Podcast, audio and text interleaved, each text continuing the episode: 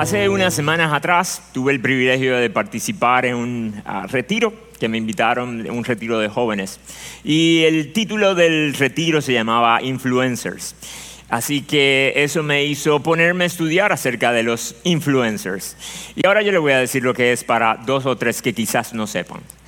Ah, pero es sumamente relevante este tema porque resulta que en Estados Unidos se hizo una encuesta ah, entre la generación Z. La generación Z son aquellos nacidos entre el 97 y el 2012.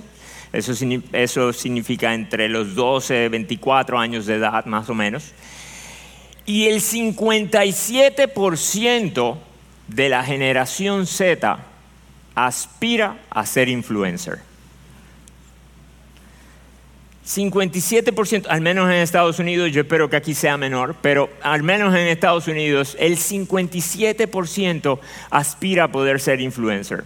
Y básicamente un influencer es aquel que en el contexto de las redes sociales tiene cientos de miles, si no millones de seguidores, y por lo tanto cualquier cosa que él haga, lo verán muchos.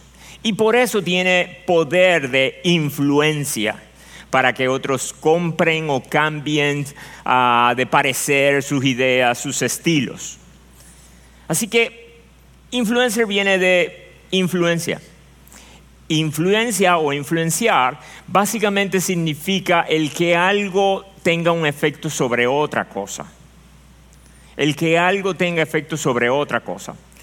Nosotros hemos usado el término de una persona de influencia o influyente, no con los influencers. La comenzamos a usar hace mucho tiempo, cuando nosotros nos referíamos a una persona que por su estatus ah, tenía una cuota de poder, de modo que cuando llamaba a algún sitio tenía la capacidad de que hubiesen cambios, se hicieran favores, se moviera cierto papeleo.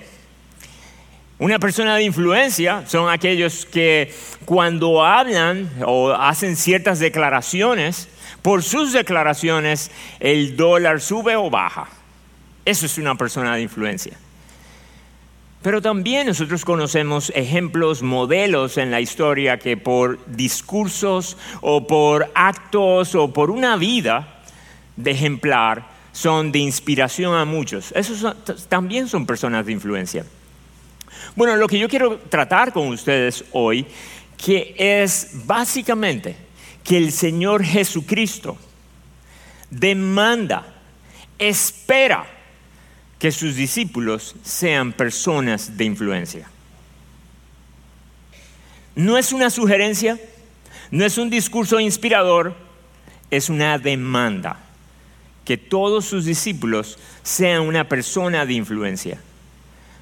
Puede ser que no de la manera tan glamurosa como los influencers o de una forma tan atractiva. ¿Y qué podemos esperar si el mismo Señor Jesucristo, el Rey de nuestro reino, se humilló, se hizo siervo, murió la muerte de cruz antes de ser exaltado? Así que si eso le pasó a él, ¿qué le puede pasar a sus siervos? Así que yo quisiera pedirles por favor que me acompañen a Mateo capítulo 13 Mateo capítulo 3, eh, perdón, 5, y vamos a ver a partir del versículo 13. Para algunos uh, jovencitos o niños, déjenme dejarle otra imagen acerca de qué significa influenciar, de modo que luego pasemos a nuestro texto. Ah, ustedes seguro habrán visto que cuando a veces uno pone un vaso de refresco o vaso de agua sobre una mesa de madera y echa unos cubos de hielo, unos pocos minutos después el hielo influencia sobre el refresco, lo cambia, tiene un efecto sobre el refresco. Y según la temperatura de la habitación, entonces ese cambio no solamente se queda en el refresco, sino que ustedes comienzan a ver que el vaso comienza a sudar. Y luego de un rato, cuando levantan el vaso, no solamente el refresco se enfrió, el vaso sudó, ahora hay una mancha en la mesa de madera.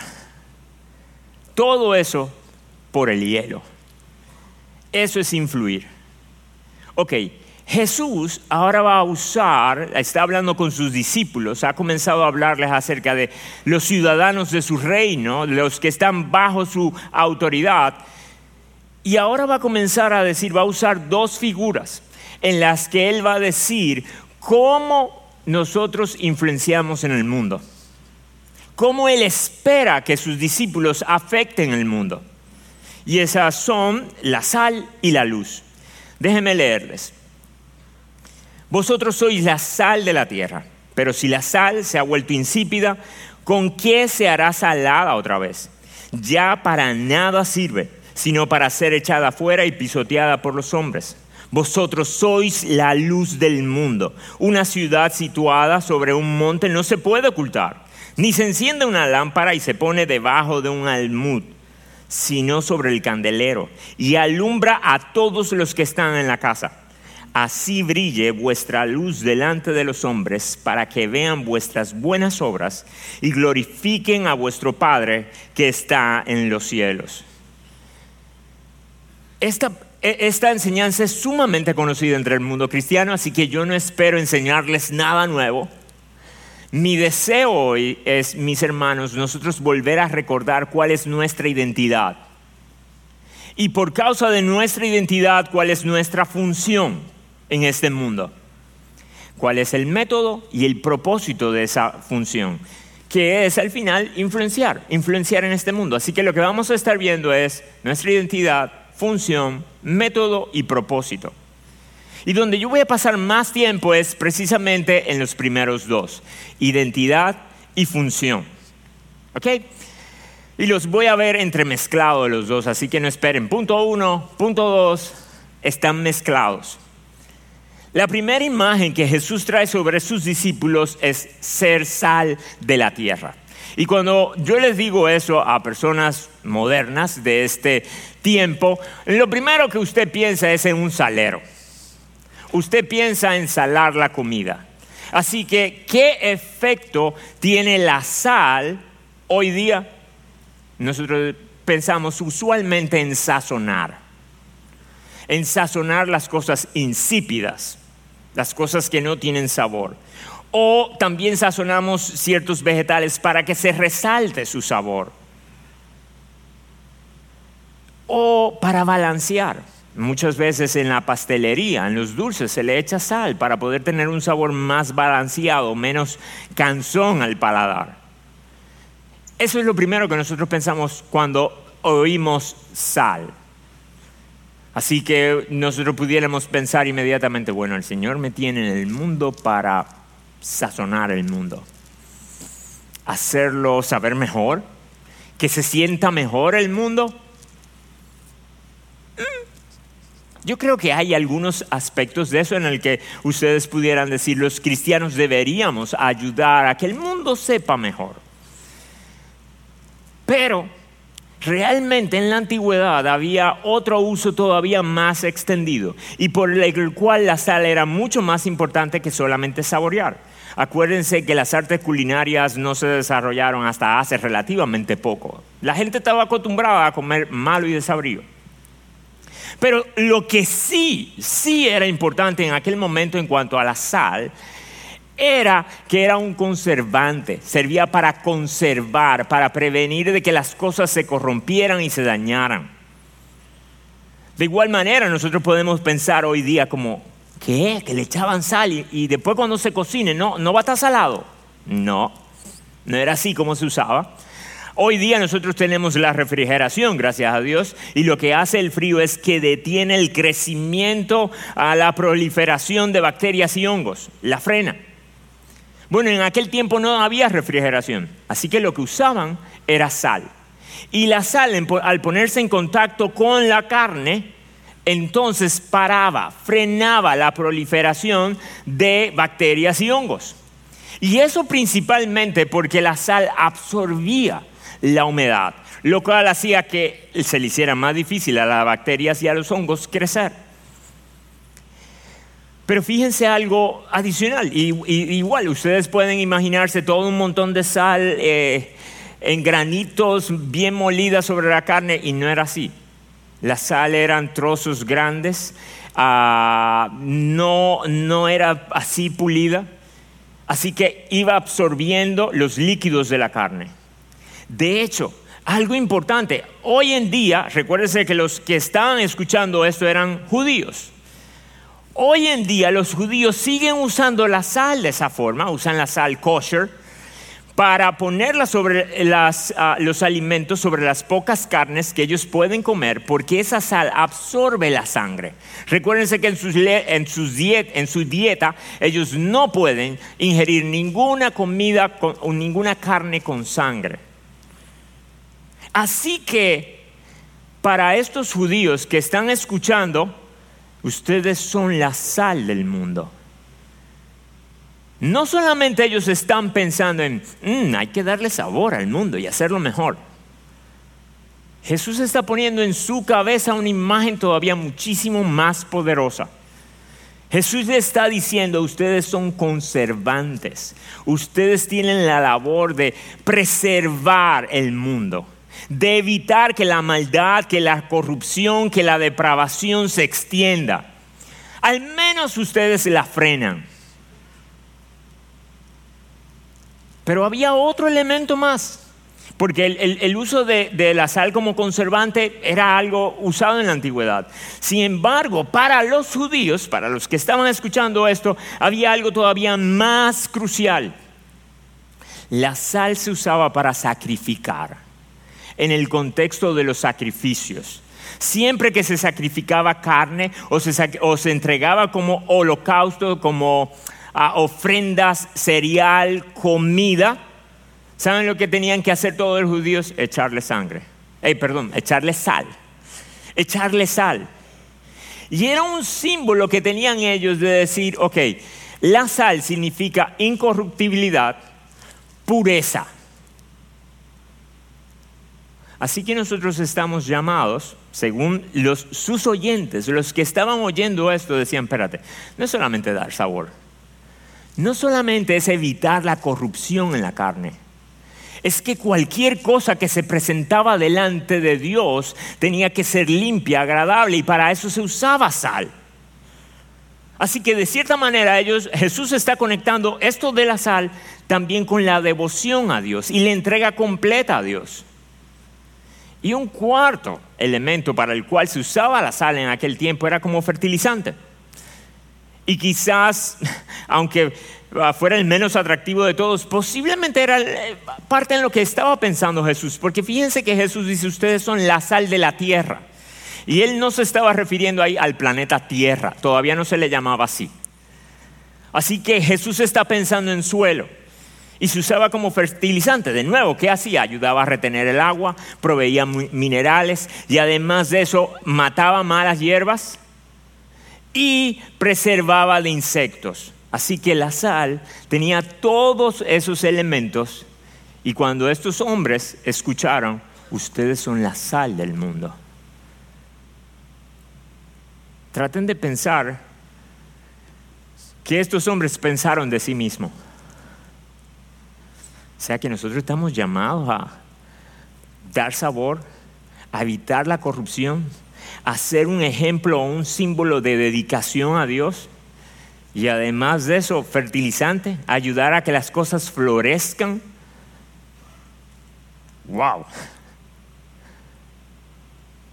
Mis hermanos, nuestro llamado sobre la tierra sigue siendo ese.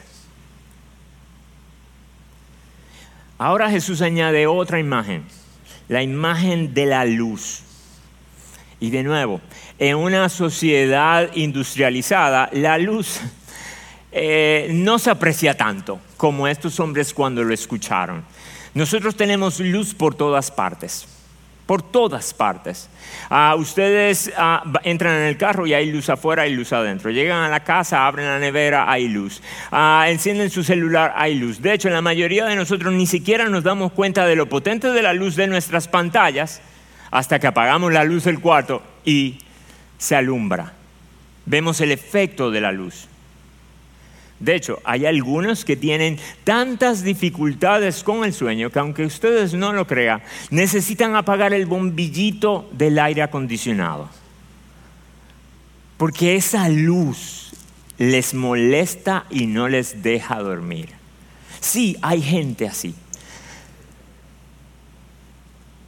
Así que ni siquiera en nuestras habitaciones de noche nosotros logramos tener completa oscuridad. Hay quienes tienen que forrar sus ventanas y poner shooters porque necesitan la oscuridad y aún así no la consiguen. Así que para nosotros es muy extraño pensar de un mundo en el que haya completa oscuridad. Pero ese era el mundo en el que vivían ellos. Para ellos la luz era un privilegio. Y Jesús le dice a ellos, ustedes son la luz del mundo. Y fíjense esto, cuando un judío escuchaba acerca de la luz, posiblemente de las primeras cosas con las que lo asociaba era con Dios. Podían recordar el Salmo, eh, el Salmo 27 que dice, el Señor es mi luz y mi salvación. ¿A quién temeré? El Señor es la fortaleza de mi vida. ¿De quién tendré temor? Porque Él es mi luz, Él me ilumina. No hay, eh, usualmente nosotros asociamos oscuridad y tinieblas con temor, con miedo, en especial, pero no únicamente en los niños. La Biblia también habla, ya sale la connotación de que la luz es la presencia de Dios, representa la presencia de Dios la bendición de Dios, su sabiduría, su guianza. ¿Se acuerdan del Salmo 119 que dice, lámpara es a mis pies tu palabra y lumbrera a mi camino? Yo no ando a ciegas. Y, y, de nuevo, traten de pensar en eso. Cuando nosotros andamos en el vehículo, prendemos las luces y se ven metros hacia adelante. Ellos dicen, lámpara es a mis pies. No pasaba de unos no pasaba de un metro la potencia de una luz en aquel momento. No tenían grandes reflectores. Y Jesús le dice, ustedes son la luz del mundo. Ahora, además de esto, Jesús mismo se llamó a él la luz del mundo. En Juan capítulo 8, versículo 12, él dice, yo soy la luz del mundo, el que me sigue no andará en tinieblas y, y tendrá luz de vida. La luz era asociada con la vida, con la esperanza. En todo el Antiguo Testamento estaba conectado, en especial en Isaías, estaba conectada la luz con la llegada del Mesías.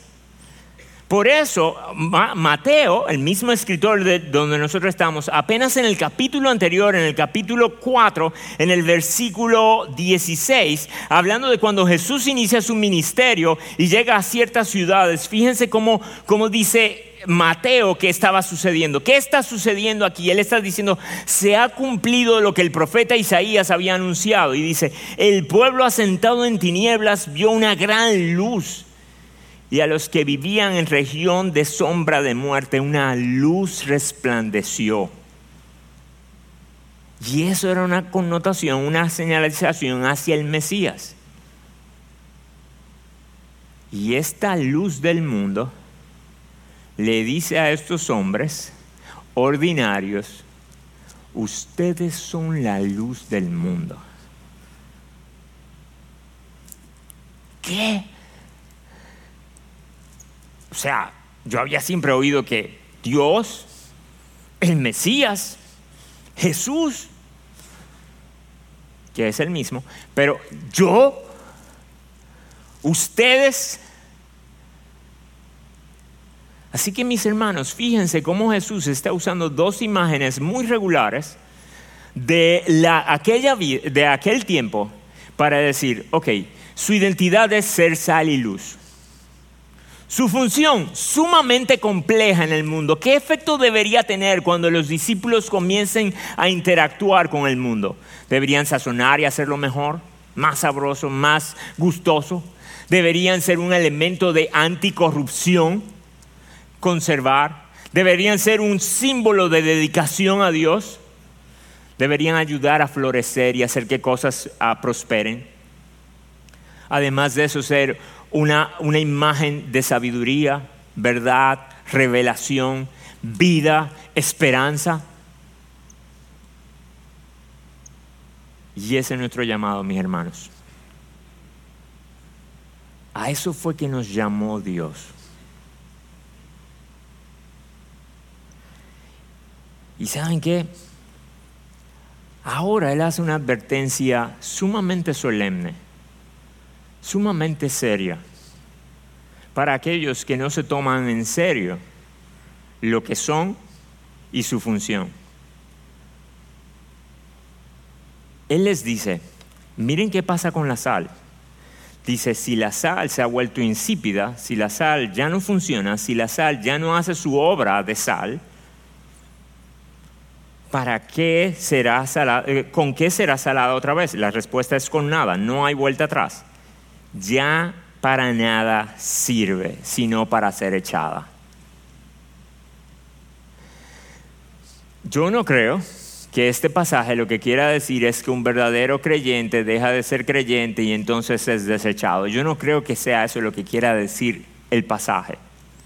En especial cuando ustedes lo conectan con la otra ah, imagen de la luz. Fíjense cómo Jesús habla acerca de algo ridículo habla de que no se pone una luz, una lámpara sobre, sobre un almud, no se le pone un cajón arriba, no se tapa la luz, sino que más bien se pone en un lugar alto, se usa.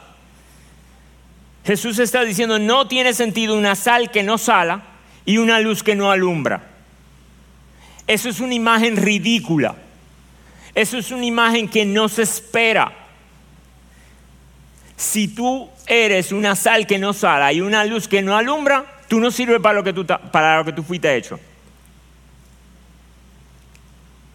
Mis hermanos,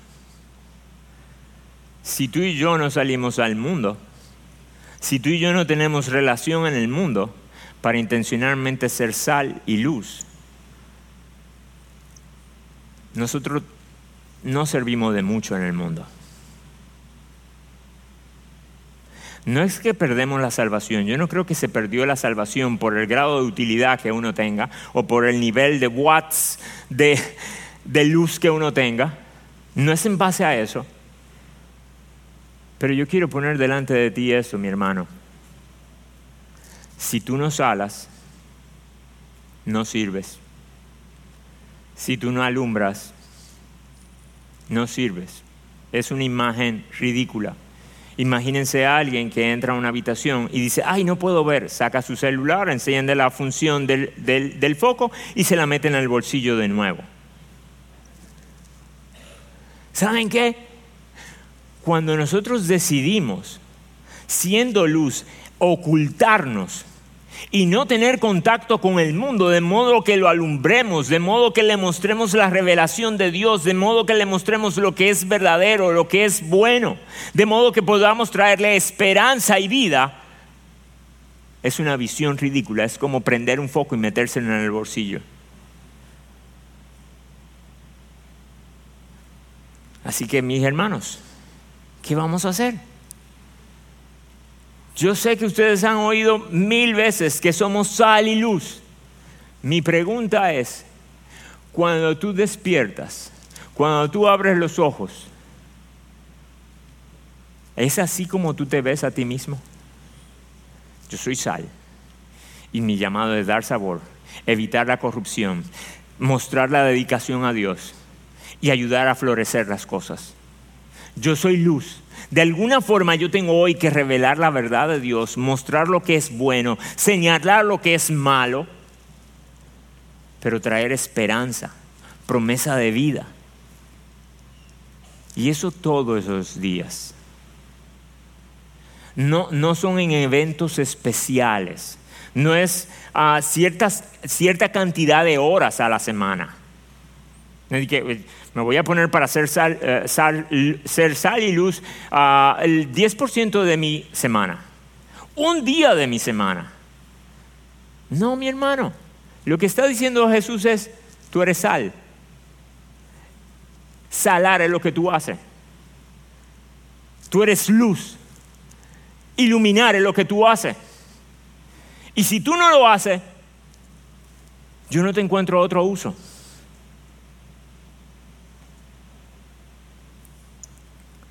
Ahora bien, uno pudiera decir, ¿y cómo se hace eso?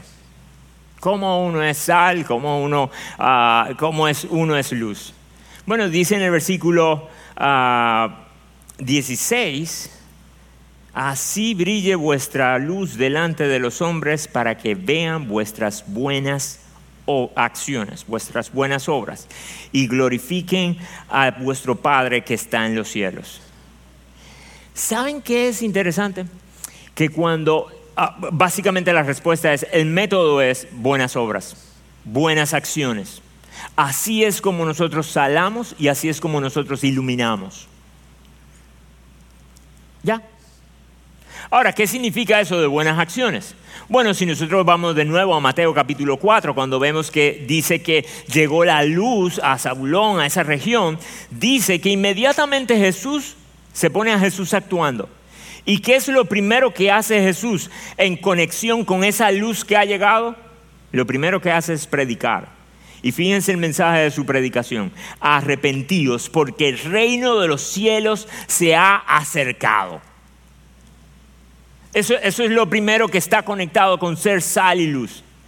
Si ustedes consideran esto y a mí me llaman sal, es porque con lo que estoy teniendo contacto está muerto está corrompido, tiende hacia la, hacia, hacia la degeneración. Cuando nos llaman luz, es porque lo otro es tinieblas. Así que está ese, ese contraste. Así que con qué yo debo de empezar trayendo luz, trayendo claridad, diciendo qué es lo que da vida, qué es lo que evita la corrupción. Y lo primero que él dice es, nuestro, el principal problema que tenemos somos nosotros. Por eso todos tenemos que arrepentirnos. La maldad, la corrupción, las tinieblas no están allá afuera, están aquí adentro. Así que el primer paso es predicar, eh, predicar claramente el arrepentimiento para fe y justicia en Cristo. Eso es lo primero, pero no es lo único.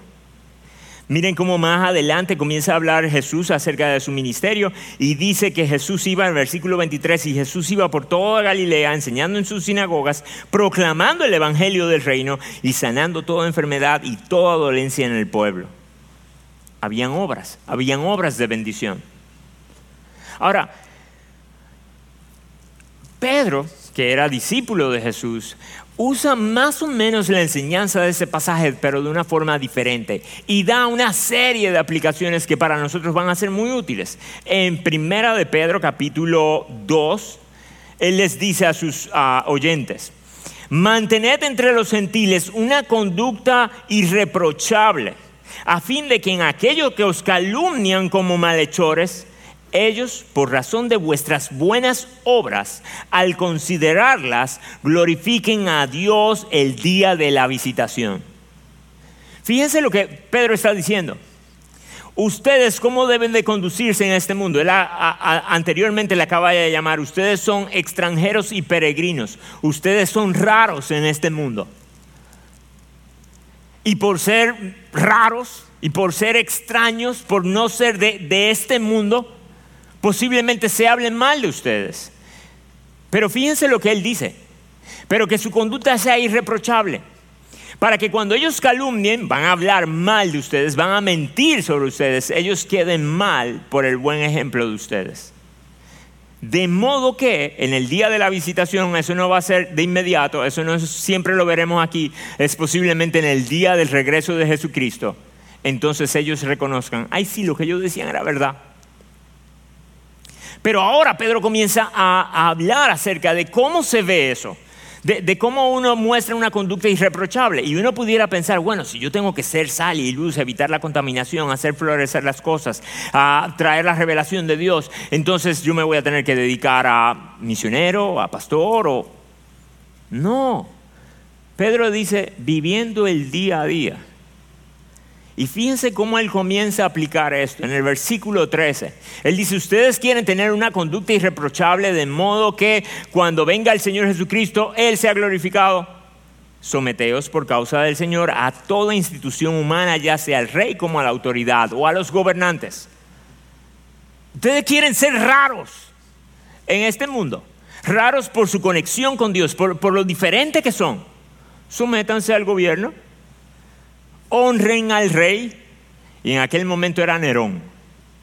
Honren al rey. Que cuando la gente vea que ustedes honran al rey y se someten al rey, en lugar de criticarlo, en lugar de quejarse, en lugar de, estar en contra de él, la gente va a decir, ¿y él? Pero luego más adelante él habla acerca de los siervos, el trabajo en el versículo 18 dice, estad sujetos a vuestros amos con todo respeto, no solamente a los buenos y aflables, sino también a los que son insoportables. ¿Tú de verdad quieres que los inconversos, que el mundo te vea y diga, no, definitivamente ellos tienen algo raro?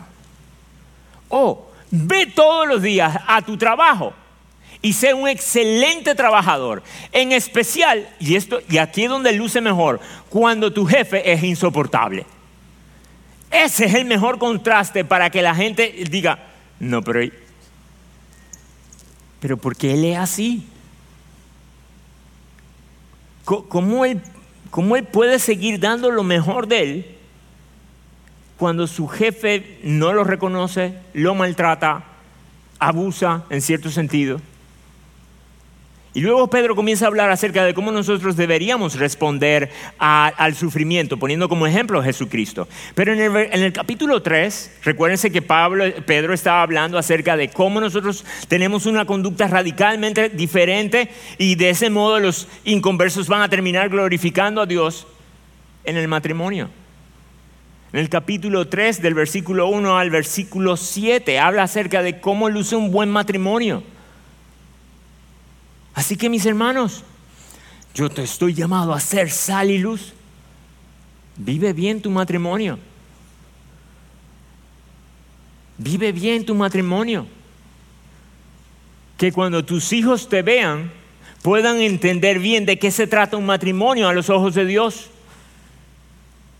Que cuando tus vecinos hablen de ti y de la relación entre ustedes y cómo suceden, qué suceden en la casa, ellos pueden decir, ese hombre cuida de esa mujer. Esa mujer respeta a su marido. No hay que ser misionero, ojalá lo sean, pero no hay que serlo. Vivan un matrimonio según el diseño de Dios y ustedes van a ser sal y luz.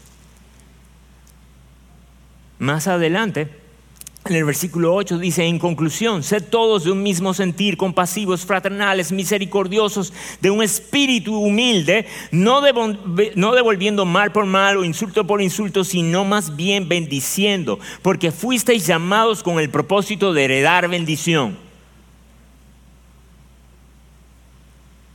Hermanos, lo que está diciendo Pedro aquí es, por causa de lo que nosotros hemos obtenido en Cristo, por causa del modelo que ha sido Cristo para nosotros, por causa de la gracia que nosotros hemos recibido en Cristo, lo único que nosotros deberíamos estar dando es gracia y bendición. Su gracia y bendición debe de transformarnos no solamente en nuestro mensaje, sino en el día a día, en lo ordinario, en lo cotidiano. Y de ese modo nosotros somos sal y somos luz del mundo. De ese modo nosotros afectamos el mundo, la tierra donde fuimos puestos. Ahora fíjense esto. Para terminar con Pedro, fíjense lo que él dice en el versículo 14. Primera de Pedro 3:14. Pero si aún sufrís por causa de la justicia, y aquí él resuena a Mateo capítulo 5, pero si sufrís por causa de la justicia, dichosos sois. Y no os amedrentéis por temor a ellos, ni os turbéis, sino santificad a Cristo como el Señor en vuestros corazones, estando siempre preparados para presentar defensa ante todo el que demande razón de la esperanza que hay en vosotros, pero hacedlo con mansedumbre y reverencia. Este pasaje, primera de Pedro 3:15, es el pasaje que nosotros usualmente Ah, utilizamos para hablar acerca de la importancia de hacer apologética, para nosotros defender la fe. Y usualmente cuando nosotros pensamos en apologética pensamos en debates, en discusiones intelectuales, poder eh, eh, demostrar el error de la evolución. Pero eso no era el problema que estaba pasando ahí. ¿Saben lo que está diciendo Pedro? Vivan de tal manera que cuando ustedes tengan que sufrir, en especial sufrir por su relación con Cristo, la gente los vea y diga, ¿por qué tú no pagas mal por mal? ¿Por qué tú reaccionas así? ¿Por qué tú todavía tienes gozo? ¿Por qué tú todavía tienes alegría? Yo, yo no entiendo. No se supone que tú estés actuando así. Entonces, como mi vida le levantó preguntas, fíjense algo interesante. Aquí el texto que nosotros más utilizamos para apologética, usualmente pensamos en nosotros ir a decirles a los demás que están equivocados. Y eso, y eso tiene algo de razón. Pero en el contexto original realmente es que los demás van a ver nuestra vida de tal forma que van a ir donde nosotros y nos van a decir, yo no entiendo cómo tú todavía puedes tener esperanza. ¿Qué es lo que te, qué es lo que te alienta a ti? ¿Por qué tú no andas como los demás? ¿Por qué tú no vives según el estándar de los otros? Entonces, tú estás preparado para dar razón de la esperanza que hay en ti. Y de nuevo, cuando nosotros pensamos en apologética, pensamos que ah, ellos debemos estar preparados para, dar, para poder explicar el argumento cosmológico, ontológico, teleológico y poder dar razones y evidencias de la, de la encarnación, muerte, resurrección y ascensión de Jesús. Y usted dice, yo no sé de nada de eso, pastor. Pero tú sabes qué? En tu sencillez, en tu fe sencilla, tú sabes cómo tú le das gloria a Dios. Al igual que aquel ciego que fue sanado por Jesús en el contexto de él decir, yo soy la luz del mundo. Y para eso nació, sanó a un ciego. Y la gente venía donde el ciego y le decía, porque fue sanado en, día de reposo, ¿y quién es este Jesús? ¿Con qué autoridad? ¿Con qué poder hizo es, él es esto? Y el ciego le dije, miren, yo no, sé, yo no sé de nada de eso, pero yo sé una cosa, yo era ciego y ahora veo. Yo sé una cosa, yo estaba perdido y fui rescatado. ¿Cómo fue? Yo no sé explicártelo. Te voy a llamar a otro. Pero es verdad. Así que, mis hermanos, a esto fue que nos llamó el Señor. Si nosotros no vivimos este tipo de vida, de influenciar en el mundo como sal y como luz, nosotros no estamos haciendo buen uso de nuestra vida. Y como le quise demostrar, no hay que hacer actos sacrificiales extraños o extraordinarios o particulares. Es vivir una vida delante de Dios como Dios la mandó y como Dios la diseñó. Continúen leyendo ah, en Mateo capítulo 5 en el texto donde estábamos, inmediatamente eh, Jesús comienza a decir, ¿ustedes saben quiénes son grandes en mi reino? Los que toman en serio mi palabra y así le enseñan. ¿Tú quieres saber cómo tú eres luz? Te voy a dar otros ejemplos. Jesús dice, ah, cuando tú vayas a llevar la ofrenda al altar y tú te acuerdes que en el camino hay alguien al que tú ofendiste y tú tienes algún pleito con él, no, no lleve la ofrenda al altar. Ve donde él y habla y reconcíliense Déjeme darle un ejemplo concreto de eso. Cuando tú en la mañana, por, estar alistando a tus hijos, porque están lentos, porque no se mueven, porque te van a hacer llegar tarde, y tú estás molesto y crea un pleito por eso, ¿tú sabes lo que dice, cómo se aplica ese pasaje? Antes de tú entrar aquí y ponerte a cantar y presentar tu ofrenda al Señor, ve donde tu hijo y dile, perdóname. Eso es ser sal y eso es luz. Más adelante él dice, ustedes saben lo, que, lo, serio que yo me tomo las escrituras, los hombres, las tradiciones dicen, no matarás. En toda la cultura no se mata. Eh, usualmente eh, eso es un mandato universal. Pero Jesús sube el mandato y dice, pero no solamente no mates, es que tú deberías tener tal respeto y dignidad por el ser humano que ni siquiera le llame idiota. Cuando tú te molestas con alguien, especialmente en el tráfico de nuestra ciudad, y tú te retienes para ti y no lo consideras un idiota, un abusador, aunque es un abusador, pero tú no lo haces de una forma degradante, ni con ira, ni con... Eso es raro. Cuando nosotros somos tan serios, tan serios con el pecado, como dice Jesús, ¿ustedes creen que porque no se acostaron con una mujer, ustedes no han adulterado o fornicado?